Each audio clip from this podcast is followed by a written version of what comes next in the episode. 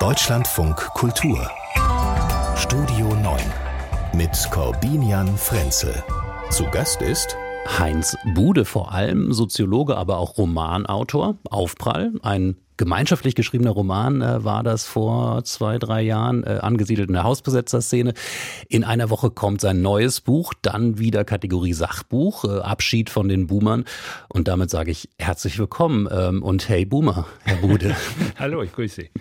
Wir schauen auf die Themen des Tages, sprechen über die Demos gegen Rechtsextremismus, die auch heute weitergehen, äh, sprechen darüber, was daraus folgen könnte, äh, sollte, müsste. Aber ich habe erstmal eine Frage vorweg. Ähm, ähm, wir haben Sie gefragt, gefragt, was Sie gerade so beschäftigt, welche Fragen bei Ihnen so auf dem Tisch oder im Kopf äh, vorliegen. Und da haben Sie uns geschrieben in einer E-Mail, ähm, was unterscheidet Experten von Intellektuellen? Und dann kurz selbst geantwortet, Experten wissen, was bestimmtes Intellektuelle denken im Ganzen. Ähm, Heinz Bude, sind Sie heute als Experte hier oder als Intellektueller? Ja, eindeutig als Intellektueller, weil ich den Eindruck habe, dass der Deutungsbedarf in der gegenwärtigen deutschen Gesellschaft enorm ist. Die Leute wissen eigentlich nicht mehr so richtig, was oben und unten ist. Und dann müssen ja vielleicht ein paar Leute wenigstens ein Angebot machen, was auch in diesem Jahr alles vor uns steht und wie man darauf reagieren kann. Denken Sie nur an die Wahl in den USA. Mhm. Äh, ich bin gespannt auf Ihr Angebot heute mit Blick auf unsere Themen, aber ich habe sowieso den Eindruck, äh, also ganz häufig, wenn wir hier diese Themen des Tages aufgreifen, dass so die Republik ein bisschen auf der Couch liegt und, äh, und Therapie braucht und die Soziologen sind sowas wie die ähm, Therapeuten der Republik, der Gesellschaft? Na, ich würde eher sagen, wirklich, dass die Soziologinnen können, haben die Fähigkeit, Dinge, die passieren, mit anderen Dingen in Verbindung zu bringen. Ich habe das vor allen Dingen in der Pandemie sehr deutlich vor Augen geführt bekommen, nämlich das ist ja ein gesamtes Phänomen gewesen, die Pandemie. Es war ja nicht nur der, das Virus, es war ja auch die soziale Ungleichheit, es war die Reaktionsfähigkeit der Leute und natürlich auch die Möglichkeit des Staates und der staatlichen Institutionen darauf zu reagieren. Also ein gesamtes Phänomen in unterschiedlichen Aspekten, das zusammenwirkt. Und das Zusammenwirken ist das Thema der Soziologinnen. Und ähm, es wird ähm, hoffentlich wirken in dieser Radiostunde, zu der ich Sie herzlich begrüße und natürlich auch Sie, meine Damen und Herren. Wenn Sie uns heute zuhören, jetzt live im Radio oder auch im Podcast, seien Sie herzlich willkommen. Auch heute wird es wieder Demonstrationen geben oder gibt es sie bereits, äh, beispielsweise in Darmstadt, in Heilbronn, in Schwerin, in Rottenburg, Demonstrationen gegen Rechtsextremismus, Demonstrationen von Menschen, die sich Sorgen machen, die Demokratie könne in Gefahr sein, könne in Gefahr geraten. Ähm, Gustav Seibt schreibt heute ganz euphorisch in der Süddeutschen Zeitung, das sind wir, ähm, das sei eine ähm, heitere, ernste Anwesenheit nicht des Volkes, sondern der Bevölkerung. Jetzt mache ich schon mal ähm, den ersten Test mit dem Soziologen Heinz Bude an dieser Stelle, ob er mit einer solchen Beschreibung äh, dessen etwas anfangen kann. Auf den, ja, kann ich und ich finde es auch bemerkenswert. Es ist ein Erschrecken der Leute. Also jetzt glaube ich, viele haben mal so gedacht, was, was passiert eigentlich in diesem Jahr? Und dann merkt man, dass diese drei Landtagswahlen in Deutschland und man denkt, oh wei, oh wei, gibt es dann nicht eine AfD? Ministerpräsidenten in Thüringen plötzlich. Dann denkt man an die USA. Was ist eigentlich, wenn Trump diese Wahl gewinnen sollte? Und ich glaube, diese Kundgebungen sind Ausdruck dieses Erschreckens, aber auch Ausdruck dessen, das muss man, glaube ich, dazu sagen, dass es auch ein Phänomen ist, was mit dem kumulativen Ansehensverlust der Koalition zusammenhängt. Mhm. Es gibt also keiner, im Augenblick niemanden in der Koalition, der in der Lage ist, so eine Bewegung in der Bevölkerung aufzunehmen, dem eine starke, einen starken Ausdruck zu verleihen, nicht in dem Sinne, dass man starke Worte findet, sondern dass es eine Formel, dass man in der Lage ist, eine Formel zu finden, die auch eine gewisse Tiefe hat für die Leute und mit ihren Erfahrungen zusammenhängt. Natürlich muss man sehen, dass diejenigen, die jetzt auf die Straße gehen, ja doch sehr, sie sind sehr unterschiedliche Leute, da hat Seibt recht, aber sie sind sich doch einig in dem, dass sie ein gewisses Milieu bilden, was vernünftig ist, was aufgeklärt ist. Und äh, aber gleichzeitig man sicherlich Schwierigkeiten hätte zu sagen, wo liegen eigentlich eure Parteipräferenzen. Ich vermute, ja, ich glaube, ja. dass viele Leute. Also es gibt ja den Begriff der, der Mitte, der, mhm. der schweigenden Mitte, die ja. jetzt spricht, was ja immer so ein bisschen auch beschreibt, ähm, also oder beschreiben könnte, was der politische Raum ist. Dann gibt es andere, die, äh, und das ist ja auch immer verbunden mit so einem leichten Unterton der Kritik, die sagen, das ist doch eigentlich dieses linksliberal-grüne Milieu, dass sich das vers da versammelt. Also die, diejenigen, die sowieso äh, äh, quasi eigentlich gar nicht überzeugt werden müssten. So würde ich es nun wirklich nicht beschreiben, aber ich glaube, es sind ganz viele, jedenfalls eine starke Hypothese, müsste man prüfen, die sagen, ich weiß nicht so richtig, wen ich wählen soll. Die haben vielleicht Grün gewählt, die haben SPD gewählt, wahrscheinlich eher etwas weniger FDP, aber auch da gibt es sicher einige dabei, auch sicherlich CDU-Wählerinnen und Wähler, habe hab ich keinen Zweifel. Aber ich glaube nicht, dass die Gruppe ist, die weiß, zu welcher Partei sie sich selber zugehörig fühlt. Das ist ja sowieso so etwas es gibt ja Menschen, die wählen ihr ganzes Leben lang die Partei, die sie, ich gehöre zum Beispiel zu denen. Ich sie sind Stammwähler. Ich bin Stammwähler. Ich habe in meinem Leben noch nie eine andere Partei gewählt, als die, die ich mit 18 gewählt habe. Und ich merke, ich bin ein Fossil. Das gibt es eigentlich nicht mehr.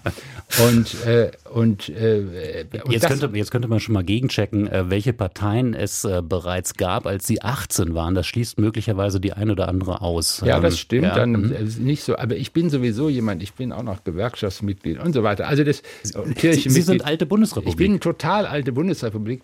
Das merke ich immer mehr, wenn ich mit Jüngeren zu tun habe. Die sagen mir, ach, das ist ja irre. Sie sind ja so ein richtiger Bildungsaufsteiger. Sie sind ja so ein richtiger, ein richtiges Kind der Bundesrepublik. Sie, Sie haben auch diese ganze Nazi-Sache verfolgt. Sie kann man sofort fragen, was war damals mit Fassbinder in Frankfurt am Main und äh, sie wissen, was die Auschwitz-Prozesse waren. Das ist, die, die sind immer ganz perplex. Mhm. Und das finde ich eher interessant, dass ich quasi als so ein wandelndes Museum rumlaufe, aber trotzdem die jungen Menschen mit Interesse fragen. Was ist das eigentlich? Äh, ich meine, das beschreibt ja schon wahrscheinlich auch ein bisschen Gegenstand des Buches, das ja. ich schon angedeutet habe. Ähm, Abschied ähm, von den Boomern. Äh, also gestatten Sie mir diese, diese, diese Vermutung, diese These, dass natürlich viel dieser gesellschaftlichen Verunsicherung, die wir gerade erleben, möglicherweise einfach auch damit zusammenhängt, dass man sieht, es gab diese ähm, Generation, die einen insgesamt einen Aufstieg erlebt hat, die ein, ein Zukunftsversprechen hatte. Ich habe neulich mal, als ich das entsprechend gesagt habe, eine Hörerpost bekommen von einer Hörerin aus dem Gebiet der ehemaligen DDR, die gesagt hat, schön, dass Sie das immer für die Bundesrepublik West feststellen. Im Osten war es ein bisschen anders. Also diese Einschränkung will ich in gewisser Weise machen, aber, ähm, aber selbst da waren das natürlich tendenziell Aufstiegsjahre, Wohlstandszuwachs und dergleichen mehr. Und natürlich Jahre der, der unglaublichen institutionellen Stabilität, ähm, die jetzt möglicherweise schmerzlich vermisst werden. Also wo man auch auf ihre Generation schaut und sagt, ach, was waren das für glückliche Zeiten. Das stimmt. Übrigens, das Buch behandelt auch die Ostboomer sehr stark. Also ich finde in der Tat, die Hörerin hat recht. Man darf nicht immer nur, manche in, im Osten glauben, dass Boomer sowieso eher was für Westler ist und nichts für Ostler. Was mhm. gibt es ja auch im Osten. Ähm, äh, Sie haben recht. Also wenn ich mal an meine Erlebnisse, politischen Erlebnisse meines unmittelbaren Aufwachsens, also so mit 14, 15, da äh, gibt es eine interessante Parallele, die 90-Prozent-Parallele. Deshalb 90 Prozent aller Fernsehleute, die, also Leute, die einen Fernseher zu Hause haben, haben coolen Kampf geguckt und die Wahlbeteiligung bei der Wahl von 1972 war 91,5 Prozent, mhm. glaube ich. Und es war der größte Wahlsicht der Sozialdemokratie in ihrer Geschichte. Wir alle wissen, der Willy damalige Brandt. War der Mann war Willy Brandt.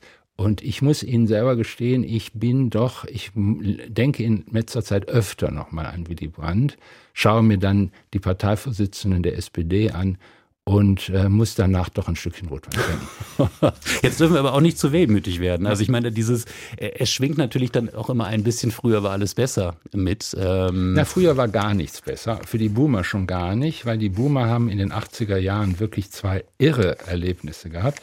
Die eine hieß AIDS und die andere hieß Tschernobyl. Also ich glaube, wir haben schon miterlebt, dass äh, die Welt untergehen kann und sie trotzdem nicht untergeht. Mhm. Ähm, ich will es jetzt nicht nur reduzieren auf diese Generationenfrage, aber wir haben ja angefangen mit den Demonstrationen und der Frage, wer sich da eigentlich versammelt, aber auch ein bisschen mit der Frage, warum sich die Menschen eigentlich versammeln, wenn man da so ein großes Wir überhaupt aufmachen kann. Wahrscheinlich ist das auch äußerst divers. Aber ist es eigentlich, das wäre meine erste Beobachtung, ein Moment der Selbstvergewisserung. Wo stehen wir? Ähm, was wollen wir? Was wollen wir vor allem verteidigen? Oder Sehen Sie da eigentlich auch etwas, ähm, und das habe ich so ein bisschen rausgehört bei Ihnen, weil Sie die Ampelparteien, die Regierung angesprochen haben, was eigentlich eine Art Forderungskatalog mit sich bringt? Ja, ich, das ist eine ideenpolitische Forderung, diese Kundgebungen an die Koalition, nicht nur Farbe zu bekennen zu der Frage, sondern zu sagen, in welcher Art von Gerüst wollen Sie eigentlich den zweiten Teil der Legislaturperiode äh, über die Bühne bringen. Ähm, wir haben viele Einzelfragen. Das geht jetzt über die Fragen des Kindergeldes, es geht über die Frage des Antisemitismus, es geht über die Frage ähm, mit den, wie kann man Investitions, wie kann man Investitionen im Land in Gang bringen.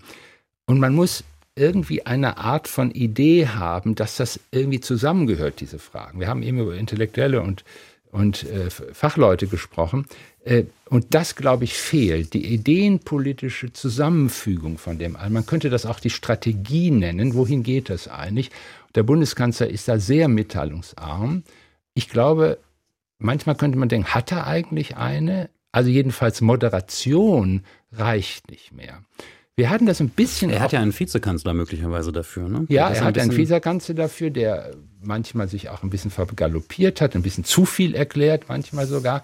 Aber die müssen sich zusammenreißen, auch unter Einschluss der FDP. Man kann nicht immer sagen, die FDP ist schuld, weil sie das Tempolimit verhindert. Äh, Tempolimit verhindert, das ist nun wirklich zu einfach.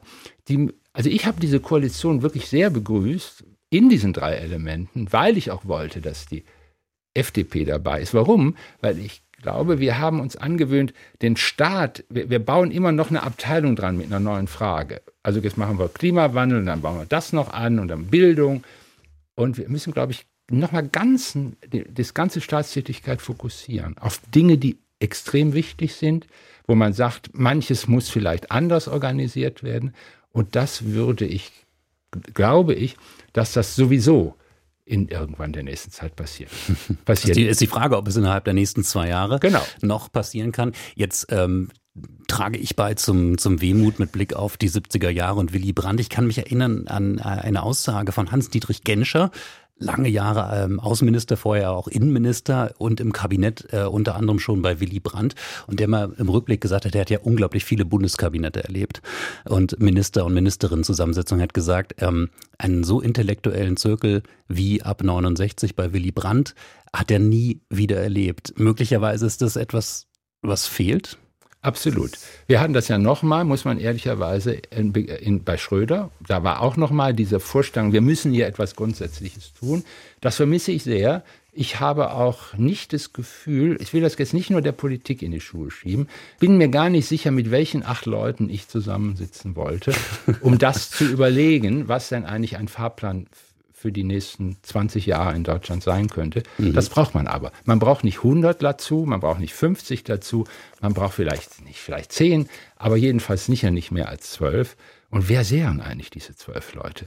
Bin, ich bin mir gar nicht so sicher, ich käme einigermaßen ins Stocken, wer das eigentlich alles sein soll. Interessante Frage. Ähm, ich kann mich nur erinnern, aber da sind wir dann wieder in einer anderen Phase, ne, dass das mal auf einen Bierdeckel irgendwo in der Bonner Kneipe gepasst hat, die erste Kabinettsliste. Ähm, ja, das, das, ist nur die Kabinettsliste. Es geht also jetzt Sie wirklich darüber hinaus. Um, ja? um, es geht um die intellektuelle Kraft, die nicht dadurch zustande kommt, dass man Positionen addiert. Wie diese Talkshow-Logik, die hm. führt nicht mehr weiter. Der sagt das und jenes. Man muss miteinander reden können und deshalb ist der Tisch von Mioska ganz interessant, weil der Tisch, wenn wir zusammen am Tisch sitzen, dann sitzen wir immerhin zusammen am Tisch und nicht alle auf so einem Sessel und spult runter, was man weiß. Am Tisch muss man sich in die Augen gucken und sagen, was sagst du da eigentlich? Das tun wir heute, Hans Bude. Hier, unser Tisch ist eigentlich auch, ja, ich würde sagen, fast rund nee, hier toll, im äh, Studio von Deutschland von Kultur. Fast, fast so schön rund wie der von Kara Mioska mit ihrer neuen Sendung. Heinz Bude, bis hierhin vielen Dank. Wir sprechen weiter über die Themen des Tages und über so manche Aussage dieses Tages. Eine kommt vom Chef des Forsa-Institutes, also des Meinungsforschungsinstitutes, Manfred Güllner. Der hat mit Blick auf die derzeitigen Parteineugründungen, die wir erleben, ähm, großer Paukenschlag ja das Bündnis Sarah Wagenknecht, etwas kleinerer Paukenschlag vom Wochenende, die Werteunion, also dieser Verein, der mal nah an der Union war, die jetzt eben mit Hans-Georg Maaßen auch als Partei antreten wollen. Und Manfred Güllner, der Forsa-Chef, sagt, ähm, er sieht eine Zersplitterung des Parteiensystems und die Gefahr von erneuten Weimarer Verhältnissen in Deutschland. Heinz Bude. Weimar ist immer so ein, ein Alarmsignal. Wenn man Weimar sagt, ähm, sagt man, passt auf. Ist es, ist, ist es berechtigt aus Ihrer Sicht? Es ist berechtigt in der Hinsicht, dass ich mich in der Tat frage, warum die größeren Parteien, die man früher Volksparteien genannt haben, ihre Fassungsfähigkeit für diese Ausläufer verloren haben. Also das gilt natürlich für die Mittel-Links-Seite, dass die Sozialdemokraten eigentlich die Kraft verloren haben, über diesen Teil die Führerschaft zu beanspruchen. Sie haben sich lange Zeit von der Linken treiben lassen. Die Linke gibt es gar nicht mehr. Jetzt, dann sind sie ein bisschen von den Grünen getrieben worden, zum Beispiel, dass sie sich zwei Parteivorsitzende angeschafft haben. Also Nachmacherei, würde ich sagen, komisch. Warum macht man das eigentlich? Man macht das meistens in der Not, ne? Ja, ja, genau. Ja. War in der Not, war so eine Notübung. Jetzt haben wir den Salat, würde ich sagen. Und, äh, das, äh, und das ist ein Problem, das geht erst besonders auf der rechten Seite, auf der äh, konservativen Seite, weil ich, da hat Göllner recht, Sie müssen sich nur vor Augen führen, die nächste Bundesregierung wird doch mit großer Wahrscheinlichkeit von der CDU-CSU geführt werden. Und man muss sagen, ein aufgeklärter Konservatismus ist im Grunde die Möglichkeit, diese Dinge, die auf der rechten Seite passieren, aufzunehmen und darin zu organisieren. Und äh, wenn das quasi nicht mehr gelingt, dann haben wir in der Tat ein bisschen das Problem. Wir haben das auch schon bei den Gewerkschaften. Wir werden gleich vielleicht nochmal über den Bahnstreik reden. Aber dasselbe Problem. Das ist eine Spartengewerkschaft, die uns alle in Atem hält und nicht mehr eine Einheitsgewerkschaft, die nicht in der Einheitsgewerkschaftsbewegung organisiert ist. Und das ist ein ähnliches Phänomen. Also diese clubartige Auseinanderziehung ähm, ist auch ein Ausdruck, dass die größeren Parteien doch keine altersmoralischen Vorstellungen mehr entwickeln können, wo man sagen kann, ja, die sprechen im Prinzip für mich. Also mhm. es ist ja immer auch eine Kommunikation von Zugehörigkeit, wenn ich sage, zu welcher Partei ich tendiere. Gebe ich, ja. Gebe ich ja ein, ein, fast ein bisschen Konfession ist das. Aha, ja. du gehörst zu diesen Sorten von Menschen. Ja, ich meine, manche Parteitage fühlen sich ja auch durchaus an wie Gottesdienste. Ja. Ähm, aber aber äh, was liegt dem eigentlich zugrunde? Also haben sich die Gesellschaften einfach so ausdifferenziert. Ähm, also haben Menschen einfach so viele unterschiedliche Lebenswelten, Lebensrealitäten, damit eben auch Präferenzen, Wünsche, dass klar ist, diese, diese großen ähm, ähm, Scheunentorvereine, die Parteien, die das alles unter ein Dach bringen, können einfach nicht mehr funktionieren? Oder war es vielleicht, und das wäre natürlich auch nochmal ein Kratzen an der schönen Erzählung der guten alten Zeit, einfach so, dass früher einfach ganz viele ähm, Interessen gar nicht so richtig gut repräsentiert waren. Also, dass wir jetzt mittlerweile merken, wir kriegen einfach, und das wäre natürlich im demokratischen Sinne bestens, ein sehr viel passgenaueres, breiteres Angebot für die Menschen, was sie wählen können, welche Präferenzen sie damit ausdrücken können. Das war die Interpretation, die man lange gehabt hat, ausgehend von den 90er Jahren. Die Milieustudien in der Soziologie und in der Werbung und von den Firmen gingen immer davon aus. Ich glaube eher, dass wir es mit einer Veränderung des Legitimitätshorizontes unserer Gesellschaft zu tun haben. Früher sagen wir mal, die, jetzt haben wir es einmal angefangen mit dem Frühjahr, jetzt machen wir es noch einmal und dann hören wir damit auf. Also früher war klar, natürlich gab es große Differenzen zwischen Leuten, die SPD und CDU gewählt haben. Und zum Teil konnten die kein Bier miteinander trinken. Aber beide waren der Meinung, da ist was nicht in Ordnung, dort ist was nicht in Ordnung. Aber im, im Ganzen geht es einigermaßen. Heute ist es genau umgekehrt. Die Leute sagen, ich bin, das, äh, das ist prima und, und das kann irgendwie, ist eigentlich ein schöner Fortschritt, aber im Ganzen ist alles nicht in Ordnung. Und dieses Gefühl, dass nicht mehr eine diffuse Legitimität fürs Ganze gibt, sondern eine diffuse Illegitimität fürs Ganze, dass also das Ganze schlecht ist, das hat, hängt schon mit den, mit äh, 2008, 2009 zusammen mit der Wirtschafts- und Finanzkrise, die gesagt hat, ja, Kapitalismus ist vielleicht doch nicht das letzte Wort. Es hängt natürlich mit der Frage der, der, des Klimawandels zusammen. Also was unsere Lebensart betrifft, da ist etwas, eine grundlegende Anfrage, leben wir eigentlich noch in einer Welt, die als solche bestehen kann? Und die hat sich erweitert zu der Frage, leben wir eigentlich noch in einer Welt? Mhm. Sitzen wir eigentlich noch? Haben wir die Möglichkeit, zusammen am Tisch zu sitzen? Und äh, ich glaube, eine Partei müsste sich diese Frage stellen, wie sieht der Tisch aus, an dem die sitzen, die die ich gerne haben will. Ich habe schon rausgehört bei Ihnen, Sie mögen gerne rund in dem ja. Zusammenhang. Das ist natürlich auch ein total naheliegender Gedanke. Ich würde es aber vielleicht noch erweitern, äh, um diese Frage, also woher kommt diese, diese, dieses diffuse ähm, Nicht-Glauben ähm, an letztendlich, und das, das wäre mein Gedanke, an die Steuerungsfähigkeit. Also, dass wir es an der Hand, in der Hand haben, wie sich die Dinge äh, verändern, Verhältnisse verändern. Also im Prinzip diese, wir, wir kennen das ja aus verschiedenen Debatten, die, der Hauptslogan der Brexit-Debatte war Take Back Control, also die Kontrolle ja. zurückgewinnen. Ob das nun gelungen ist, darüber könnte man streiten, äh, aber es beschreibt natürlich diese, dieses ganz starke politische Bedürfnis, das offenbar nicht befüllt wird, trotz aller neuer Fülle an Parteien. Genau. Man kann nicht, man darf einfach nicht sagen, wir haben mit Phänomenen zu tun, an denen man nichts machen kann. Das stimmt auch nicht. Die, wir, haben ja eigentlich durch den Krieg mit der Ukraine nochmal deutlich vor Augen geführt bekommen, dass die politische Welt international eine Staatenwelt ist. Und es gibt mächtige Staaten und weniger mächtige Staaten. Und es gibt Auseinandersetzungen zwischen Staaten.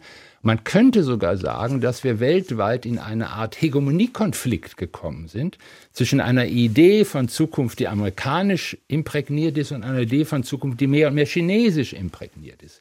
Ich habe in vielen Führungsgruppen der deutschen Gesellschaft manchmal den Eindruck, da gibt es Leute, die eigentlich sagen, warum nicht ein bisschen mehr China? Mhm. Da, wir müssen ja auf individuelles Verhalten zugreifen. Die machen das doch eigentlich sehr konsequent. Und äh, ich wäre natürlich, würde ich immer Alarmglocken schrillen dann bei mir hoch. Aber ich kann ja auch nicht so sagen, naja, dann ist es irgendwie äh, USA. Und man fragt sich, haben wir in Europa da noch irgendetwas? Denken Sie mal, Deutschland ist noch ein Prozent der Weltbevölkerung und spielt ganz schön mit. Und Europa wird in mittlerer Sicht noch 8% der Weltbevölkerung haben. Und das ist so eine Frage, dass man sich, was haben wir eigentlich in die Waagschale zu werfen? Was ist die Idee, mit der wir Gesellschaft hinbekommen wollen, nicht nur intern, sondern auch ausstrahlend auf andere, haben wir die Möglichkeit in Deutschland attraktiv zu sein, einen Charme zu haben, mhm. hier zu leben? Hat, können wir etwas Positives ausstrahlen? Nicht im Sinne, dass man optimistisch ist. Optimistisch ist aber furchtbar, Leute, die immer optimistisch sind. Nein, indem man sagt, hier passiert etwas, hier gibt es auch Zukunft, denn wenn es Zukunft jetzt nicht gibt, gibt es sie auch morgen nicht. Und, und, und da gibt es doch bei vielen Leuten das Gefühl, haben wir noch, sind wir dabei, Zukunft ausprobieren an manchen Orten? Ja, ja, also ich glaube, diese Zukunftsfrage ist ganz entscheidend. Ne? In, in, Frankreich gibt es ja seit Ewigkeiten schon eine ganze Disziplin, die sich eigentlich nur mit dem Abstieg beschäftigt, den Deklinisme, ähm, weil man immer das Gefühl hatte, das, was Sie auch beschrieben haben, der französische, der europäische Einfluss wird immer geringer wir erleben alternde Gesellschaften, der demografische Wandel. Da ist, glaube ich, diese, diese Zukunftsbeschreibung sowieso schon mal schwieriger, weil viel weniger Menschen das so ganz konkret vor sich haben. Und dazu natürlich dieses unglaublich hohe Wohlstandsniveau, das wir erreicht haben, bei dem äh, bei ganz vielen Menschen wahrscheinlich das Gefühl entsteht und auch sie es in der Realität erleben, dass man da eigentlich kaum noch wachsen kann, sondern wahrscheinlich die Gefahr des Abstiegs größer ist als des Aufstiegs wenn, wenn Sie sich die europäischen Verhältnisse anschauen, es müsste ja eigentlich ein unglaublicher Exportschlager sein, der European Way of Life. Also ich meine, neben den USA und, und anderen wenigen Ländern ist das wahrscheinlich die beste Kombination, die man finden kann. Aber wir sehen, dass es als Entwicklungsmodell jetzt nicht so ist, dass äh, die Welt danach strebt. Und das ist ja schon verwunderlich. Also ich ich denke, wir sind dazu zurückhaltend. Also ich will auch jetzt nicht sagen, dass wir in die Tröte äh, da irgendwie aus, irgendwelche Töne produzieren sollten. Aber denken Sie mal, nur gestern hat der französische Staatspräsident im Deutschen Bundestag gesprochen. Ich habe einen Mitarbeiter, der ist eher linksorientiert und hat gesagt, pff, war schon gut, wie der da auf Deutsch gesprochen hat und welche Mühe der sich gemacht hat, zu sagen, was ist Frankreich und Deutschland. Da ist doch, da ist doch was, hat er gesagt, aber ich verstehe nicht was. Und Wolfgang Schäuble wurde dann als einer der letzten, der eine Idee davon hat, dass da was ist, Und äh, ich bin nicht mit allem einverstanden, was äh, Emmanuel Macron über die Zukunft Europas sagt. Aber dass wir darüber ein, äh, wenigstens in Deutschland und Frankreich uns ein bisschen überlegen müssen, wie wir das zusammen machen, sondern es hängt ein bisschen an der Idee, welchen Status dieses rätselhafte Individuum haben soll. Sind die Einzelnen wirklich wichtiger als alle? Und wie hängt das eigentlich damit zusammen? Und das ist ein riesiges Fund, das wir in Europa haben.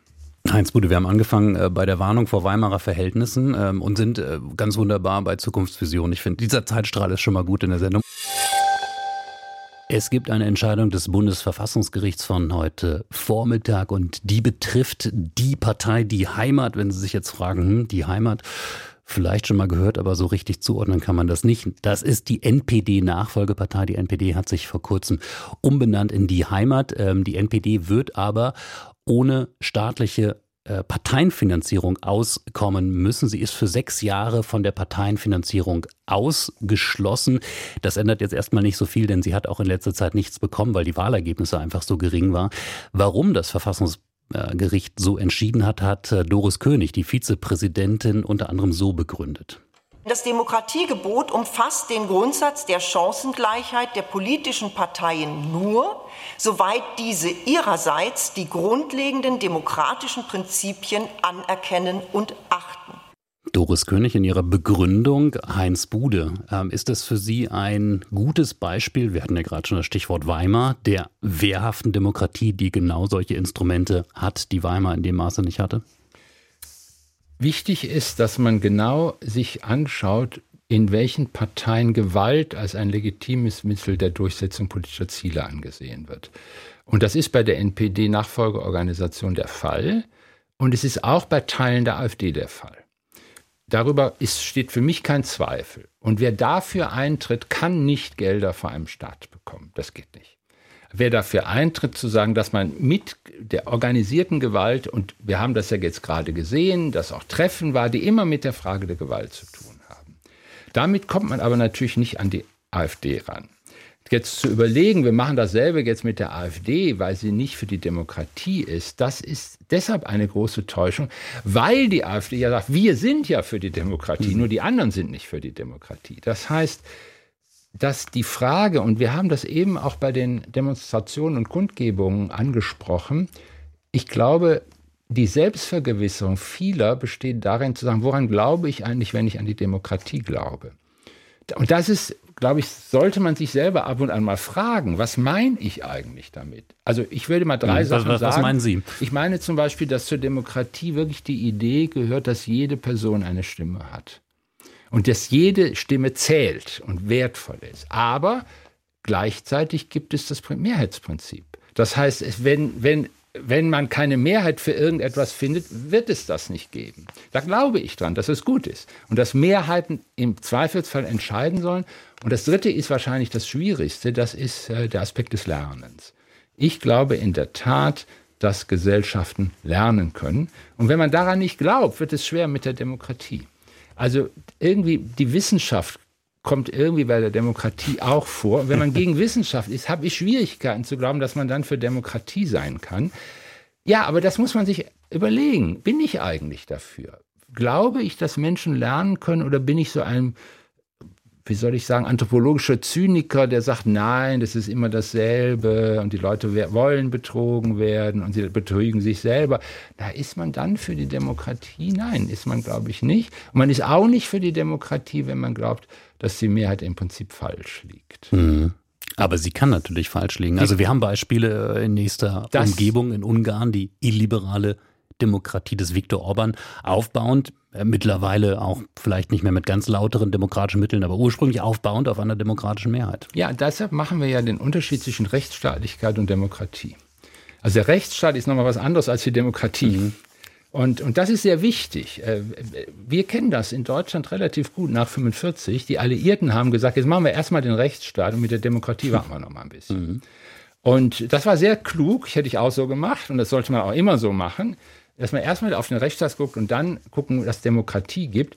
Und, ähm, und äh, die Demokratie kann nicht den Rechtsstaat aushebeln. Das ist ein interessanter Punkt. Das gehört zum westlichen Modell dazu.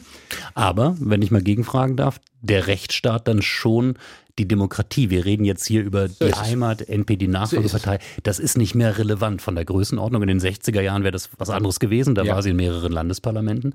Ähm, aber wenn wir natürlich, und das tun ja viele heute, das auf die AfD weiten, dann könnte natürlich ein rechtsstaatliches Prinzip ganz massiv in ein demokratisches Prinzip eingreifen, indem man nämlich sagt, ähm, unter rechtsstaatlichen Gesichtspunkten, grundgesetzlichen Gesichtspunkten ist diese Wahlentscheidung, die ihr 20, 25, 30 Prozent, liebe Bürgerinnen und Bürger, die ihr treffen wollt, leider nicht zulässig. Ja, und das würde ich, liegt bei meiner, meines Erachtens am Gewaltthema. Nicht an dem Thema, was man für eine Auffassung über Zuwanderung hat. Nicht an dem Thema, äh, wie Stadtteile sich entwickeln sollen. Und nicht an dem Thema, ob man gegen oder für die weitere Bewaffnung der Bundeswehr ist. Und das ist die Frage der politischen Auseinandersetzung. Und es wäre irre, wenn man jetzt auf die Idee kommen würde, bei einer möglichen Gruppe von 30 Prozent die AfD wählt, wollen wir mal gucken, ob es wirklich so mhm. kommt, äh, zu sagen, so jetzt verbieten wir die Leute, AfD zu wählen. Das sind 30 Prozent. Das sind nicht 30 Prozent, die einen eine Umsturz der Gesellschaft wollen, sondern da sind relativ viele dabei, die sagen, Unsere Dinge werden nicht angesprochen. Unsere Dinge kommen nicht vor im politischen Geschäft. Es gibt eine Dominierung von bestimmten Arten von Vorstellungen über unsere Lebensart zum Beispiel. Die gibt es, das stimmt. Und es kann auch sein, äh, ich, bin mit vielen Leuten im Augenblick in Gespräch, wo wir sagen, na, das mit der Wokeness ist eigentlich so langsam vorbei. Also wir sind uns eigentlich einig mit denen, die ich rede und sagen, nee, das ist jetzt mal, war eine Phase, war auch ganz gut, hat auch ein paar Dinge hervorgebracht, aber jetzt langsam ist das mal genug. Mhm. Und, und das ist so ein Punkt. Also das aber da gibt es ja, es gibt ja ein politisches Angebot oder mehrere sogar ähm, bei der CDU, bei der CSU, wo sie ganz viele der Punkte, die sie gerade als legitimen Teil angesprochen haben, Interessen, die Wählerinnen und Wähler haben, in Abstufung, aber sicherlich bei Friedrich Merz mehr als bei Angela Merkel und, und Armin Laschet vorher finden werden. Aber es ähm, scheint ja dann doch nicht attraktiv genug zu sein, weil nicht radikal genug oder weil nicht glaubhaft, dass am Ende wirklich eine solche Politik käme, wenn man beispielsweise einen Bundeskanzler Friedrich Merz hätte? Na, bei, der, bei der Frage der Zuwanderung ist es ein, so ein Punkt. Also wir haben da das kurz angerissen. Ähm, das Problem ist in der Tat, die allermeisten Leute in Deutschland wollen Zuwanderung und sehen auch, dass das gesamte Gesundheitssystem würde zusammenbrechen, wenn wir keine Zuwanderung in Deutschland hätten. Also kann man mhm. ganz nüchtern so sagen. Das ganze Pflegesystem würde nicht funktionieren. Ähm, aber natürlich sa sagt man, hm, jetzt haben wir diese ganzen Oberzuwanderer aus der Ukraine und stellen fest, äh, dass verglichen mit anderen Staaten, die Ukra Flüchtlinge aus der Ukraine aufgenommen haben, die Beteiligung am Arbeitsmarkt in Deutschland sehr gering ist. Und dann sagt man, ja, aber was soll das? Warum arbeiten die nicht? Hm. Woanders tun sie es doch. Warum tun sie es bei uns nicht? Diese Frage ist legitim. Und man müsste sagen, ja, wie? Äh, warum, warum sagen die Briten, ja, ihr müsst schon arbeiten? Aber bei uns sagt man das nicht. Also dann darf man zumindest fragen, mit welchen Begründung sagt man das? Und äh, ich glaube, es ist völlig klar, wir haben unsere Auf, unser Päckchen zu tragen an dem Krieg gegen die Ukraine. Das ist völlig richtig. Aber wir können es nicht so tun, dass wir sagen, wir nehmen jetzt alle kriterienlos auf und kümmern uns dann nicht mehr darum. Das mag auch übrigens mittlerweile der, die Ukraine nicht mehr so gerne. 2028 wird Schluss sein mit dem Hamburger Institut für Sozialforschung. Die Nachricht kam bereits letzte Woche. Am Abend gab es dann eine Pressekonferenz, unter anderem mit dem Gründer und dem Mäzen Jan Philipp Remsmer, der selbst wohl, so haben das viele interpretiert, etwas altersmüde mittlerweile auf das Projekt schaut und eben auch keine Zukunft für das ja durch ihn privat aufgestellte Institut sieht. Ähm, und das war eigentlich eine Frage, die aufkam, ob es denn nicht zum Beispiel mit staatlicher Förderung oder unter ähm, einem Dach, das in irgendeiner Form öffentlich finanziert würde, weitergehen könnte. Das war seine Antwort darauf. Die Freiheit, die ich habe als Mäzen, jemanden machen zu lassen. Entweder es selbst zu tun, was ich für richtig halte, oder jemandem es zu übergeben, mit ihm den Etat festzulegen und ihm ansonsten die Freiheit zur Willkür der Gestaltung zu geben, finden Sie in anderen Konstellationen nicht, können Sie nicht perpetuieren. Und so hat es Jan-Philipp Remsmar gesagt. Ähm, und wir sprechen darüber mit Heinz Bude, der ja auch ein ehemaliger Mitarbeiter genau dieses Institutes ist. Sie waren da bis 2014 der ja. Leiter des Arbeitsbereichs die Gesellschaft der Bundesrepublik. Ich habe diese Aussage gehört von Remsmar und bin vor allem bei einem Begriffspaar hängen geblieben. Willkür der Gestaltung. Das klingt, ähm, das klingt unglaublich ambivalent für mich, weil ähm, Willkür ist ja erstmal kein wirklich positiv besetzter Begriff. Absolut richtig. Ähm, ich hatte eine große Zeit am Hamburger Institut für Sozialforschung zusammen mit Bernd Greiner, der sehr viel um den Vietnamkrieg veröffentlicht hat, Ulrich Bielefeld, der sehr früh über die ganze Frage von Zuwanderung und die Veränderung der Gesellschaft durch Zuwanderung äh, sich Gedanken gemacht hat. Wir, wir hatten eine wirklich große Zeit. Wir hatten tolle, wir konnten tolle Sachen machen. Und das hing genau damit zusammen, dass man sagen konnte, wir glauben, dass das etwas ist hier. Und, äh, und Remsmar sagen konnte, und zwar innerhalb von drei Minuten, ja, dann machen wir das. Das war das Größte daran war, dass ich habe das weiß das noch gut, dass Hannes herkam und sagte, wir machen jetzt mal so eine Ausstellung über die deutsche Wehrmacht. Mhm. Und, so. und da habe ich erst gedacht, Mensch, Hannes, Ausstellung, was soll denn das? Glaubst du wirklich, das kann was werden? Ah, ich gehe mal zu Remsmar. Und dann hat er gesagt, naja, dann, er soll machen. Und mhm. natürlich, die Wehrmachtsausstellung war eine riesige Nummer. Die Verbrechen der Wehrmacht, 90er Jahre, ganz großer ähm, genau. Publikumserfolg, aber auch sehr umstritten. Sehr ja. umstritten. Und äh, da, da war, stand Hannes Heer dahinter. Wir hatten Wolfgang Krauser, der hat enorme Dokumente über die, über, über die RAF und die sozialen Bewegungen der, der Bundesrepublik, habe ich auch immer großartig gefunden. Und das ist nicht so einfach, das alles unter einem Dach von einer Finanzierung von 5, 6 Millionen im Jahr zu haben, was nicht so riesig viel das war großartig und äh, hat natürlich auch die andere Seite dieser Willkür, dass der Kollege das irgendwann, wenn er keine Lust mehr hat, einfach auch hinschmeißen kann. Und dann sagt, nö, gefällt mir nicht mehr. Und dann fallen natürlich alle Leute um. Und das ist aber die Sache dabei. Es ist letztlich eine Willkürangelegenheit. Und man muss sich überlegen, ob mit Szenen, ob man mit, mit, mit Szenen gut läuft, wenn man weiß, dass sie es irgendwann mal hinschmeißen. Mhm. Meine, es, es, gibt die ganz praktische Frage, was passiert eigentlich mit diesen ganzen gesammelten ähm, genau. Materialien im Archiv. Also da wäre es sicherlich gut, wenn man in irgendeiner Form ähm, dieses, diesen Schatz nicht verloren ähm, gibt. Da, aber da würde es sicher die Lösung geben. Ähm, ja, aber da finde ich auch, da muss man Remsmar auch äh, zur Kasse bitten. Der muss, mhm. der muss diese, der muss finanzieren, dass es einen guten Aufenthaltsort für die, für das große Archiv gibt dass es auch eine Möglichkeit gibt, mit den Dingen, die am Institut geschaffen worden sind, pfleglich umgegangen werden kann. Da gibt es eine Zeitschrift am Institut, das kann man lassen, aber es gibt auch das eine Online, eine Online-Variante der Zeitschrift. Also da ist viel passiert und da finde ich, kann man ihn nicht aus der Verantwortung entlassen. Und ich fände es ganz falsch, wenn jetzt ein öffentlicher Träger käme und das alles so einfach übernehmen. Mhm. Stichwort öffentlicher Träger. Das finde ich in diesem ganzen Kontext und Sie sind ja auch jemand, der auch generationenmäßig aus dieser linken, ähm, damals jungen, skeptischen Generation kam, die ja auch immer ordentlich institutionen- und staatskritisch war.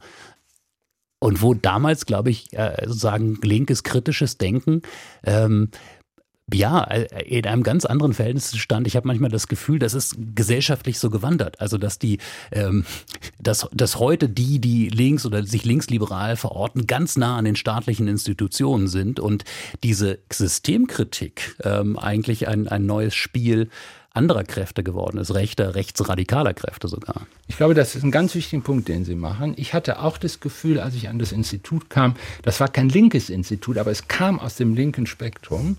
Ich äh, war mit Remsmar, mich, waren, wir waren uns einig, dass wir eher so eine trotzkistische Orientierung hatten in diesem ganzen linken Denkwelt.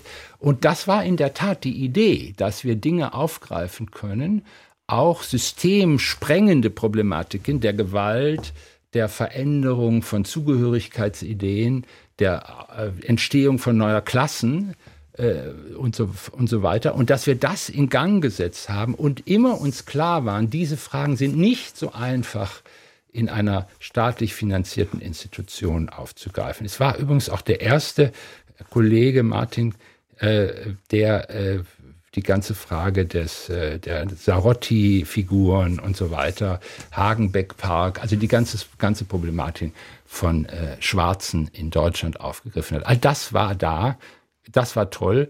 Ob das in den letzten zehn Jahren noch so weitergegangen ist, das müssen andere beurteilen. Heinz Bude. Ähm, zu diesem Thema ähm, des Tages, das uns heute beschäftigt, das aus äh, des Instituts für Sozialforschung in Hamburg. Ähm, wir sind eigentlich ähm, wirklich am Ende dessen, was wir hier heute alles betrachten können und äh, müssen. Aber wenn ich sage müssen, dann müssen wir auf jeden Fall noch kurz auf eine Frau hinweisen. Elke Erb ist verstorben, die Lyrikerin, die Büchner Preisträgerin im Alter von 85 Jahren. Das haben wir vom Surkamp Verlag ähm, erfahren. Wir haben in unserem Programm gerade nochmal ähm, aus einem Gespräch, das wir mit ihr geführt haben, eine, eine Äußerung von ihr gefunden. Ähm, da spricht sie über Poesie. Ein Esel und ein Hahn, die Freundschaft geschlossen hatten, gingen einst miteinander spazieren in einem Park. Das ist also pure Poesie. So, jetzt haben Sie sofort einen ganz klaren Umriss, was ich als Poesie auffasse. Das ist sehr, so schweigend, ein Esel und ein Hahn. Ich mache doch kein Theater da, ne? Und dann haben die aber Freundschaft geschlossen. Das ist wie eine Novelle erfinden, nur in großer Kürze. Gingen einst miteinander spazieren, wie so ein Esel und ein Hahn. Und da kommen die Dinge so zusammen. Und so entsteht die Poesie. Sie ist nicht ein bisschen willkürlich. Es ist von selbst so. Elke Erb war das. Ähm, Heinz Bude, was verbinden Sie mit Elke Erb? Ich finde das ganz wunderbar. Ich weiß, dass sie so eine Angela Merkel-Figur ist. Die Familie war im Westen, dann ist sie in den Osten gekommen. Äh, ich, ich finde Poesie, ein, das ist ein tolles Zitat und ich glaube, mit Recht liest man wieder Gedichte. Die Gedichte öffnen etwas und das ist ja auch ganz hilfreich in unserer Zeit. Im Übrigen, sie hat mal einen Band gemacht mit Trost, ja, mhm. von äh, jemand anders zusammengestellt worden war, aber ist ja auch verrückt. Eine, ein Band über Trost. Ein Band über Trost. Ähm, auch den kann man sicherlich, äh, auch angesichts all dessen, was wir heute besprochen haben, Heinz Bude, sehr gut äh, gebrauchen. Wir haben einen ausführlichen Nachruf äh, zu Ecke Erb heute um 17 Uhr in unserer Studio 9 Ausgabe. Heinz Bude, an dieser Stelle ganz herzlichen Dank für Ihren Besuch hier heute bei uns. Und wenn Sie uns noch mal näher sehen wollen und der Bahnstreik es zulässt, dann kommen Sie am Donnerstag zu uns ins Humboldt-Forum. Dort ähm, habe ich Bodo Ramelow zu Gast, den Ministerpräsidenten des Landes Thüringen, der ja auch eine ganz ähm, ja, nicht so ganz einfache Wahl, ich würde es mal so formulieren, in diesem Jahr vor sich hat. Und wir werden da sicherlich einige spannende Themen besprechen mit ihm und auch mit Ihnen, wenn Sie da sind. Also ich freue mich auf Sie.